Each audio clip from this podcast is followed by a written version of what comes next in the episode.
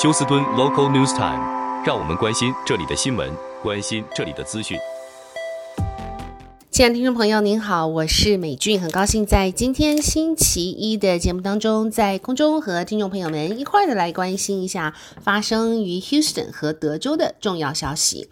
首先，在天气方面啊，今天早上的低温是华氏六十多度，那么到了下午呢，会随着湿气的增高，那么气温回暖到华氏八十度。而气象局表示，有一个应该是比较强烈的冷风将会席卷整个美国，尤其是在星期三的时候，也会囊括德州东南边的。届时呢，还会在美国的中西部有严重的暴风雨。那么在星期三的天气和和星期四在休斯顿呢，呃，届时气温可能将会下降到华氏四十到五十度之间。好，我们看一下，这是呃两起命案，警方正在寻找他的凶手。一个命案是发生在。星期天凌晨十二点半，于 Harris County 的西北方，警方表示，这名男子中枪之后还寻找帮助，最后不幸送医不治。那么，警方还正在调查这名男子的身份。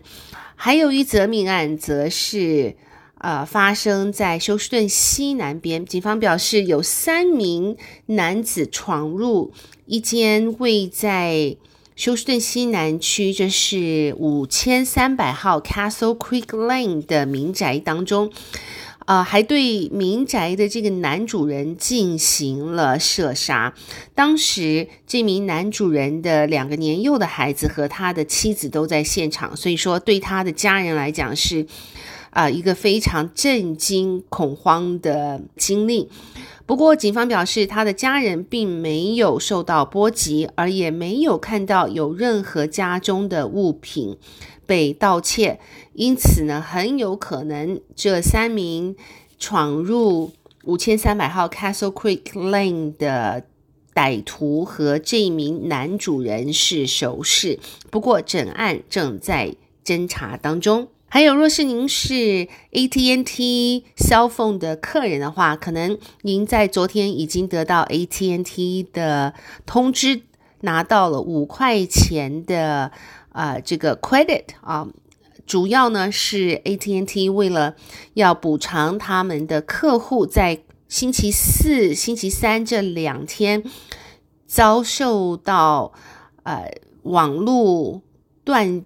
应该是断网或是无法施打电话的问题。目前 AT&T 还没有公布他们调查的结果是否和这个 cyber attack 有关。而这次介入调查的相关单位包括了美国的联邦调查局。好，另外昨天在休斯顿聚集了有四千多名的啊、应该算是冰棍球的粉丝啊、为在他们在这个三。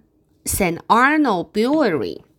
St. Arnold 啊、制酒公司在这边聚集开派对。他们表示呢，休斯顿是美国最大的一个城市，居然没有冰棍球、曲棍球的队伍。而二零一二年到二零一三年，本来休斯顿当时还有一个叫做 Arrows 曲棍球的队伍，但是呢，由于看的人实在太少，最后必须啊、将 Arrows 送到别的城市去。目前休斯顿 Rockets 的老板 Tillman Fertitta 他告诉 Bloomberg 新闻表示，他已经在和美国的全国冰棍球协会在协商，希望日后他也能够引进一个呃代表。冰棍球的队伍进入到休斯顿。根据全球冰棍球协会表示呢，近年来休斯顿啊进驻了许多从寒冷北边而来的居民，甚至是。呃，这个 hockey 的 player 啊，就是他们本身也是球员，包括了一千五百名的成人，一千名的小孩，还有两千名的花式冰刀员。所以呢，有啊、这些人进驻到休斯顿，即使休斯顿天气温暖，也可以将寒冷地区的曲棍球带入休斯顿来，因为休斯顿本身就是一个呃各民族各文化。各种运动的大熔炉。好，最后和听众朋友们播报的是，在 Harris County 的西北处，昨天啊。Prison Four 的警方破获了一个主要的人口走私和卖淫的案件，他们逮捕了十三名男子，并且解救了其中啊深县人口贩卖组织的女子。他们说，许多的女子呢是来自边界的非法移民，这些 migrants。进入这种人口贩卖市场，为了要偿还他们的路费，现在警方已经将十三名男子全数逮捕。呃，他们不但被起诉是跟这个卖淫事业有关呢，并且他们还拥有非法的毒品和武器。好的，亲爱的听众朋友，谢谢您收听美俊为您翻译、编辑、播报德州以及 Houston 方面的新闻，在这边祝福您有一个愉快的星期。一，我们明天同一时间再会，拜拜。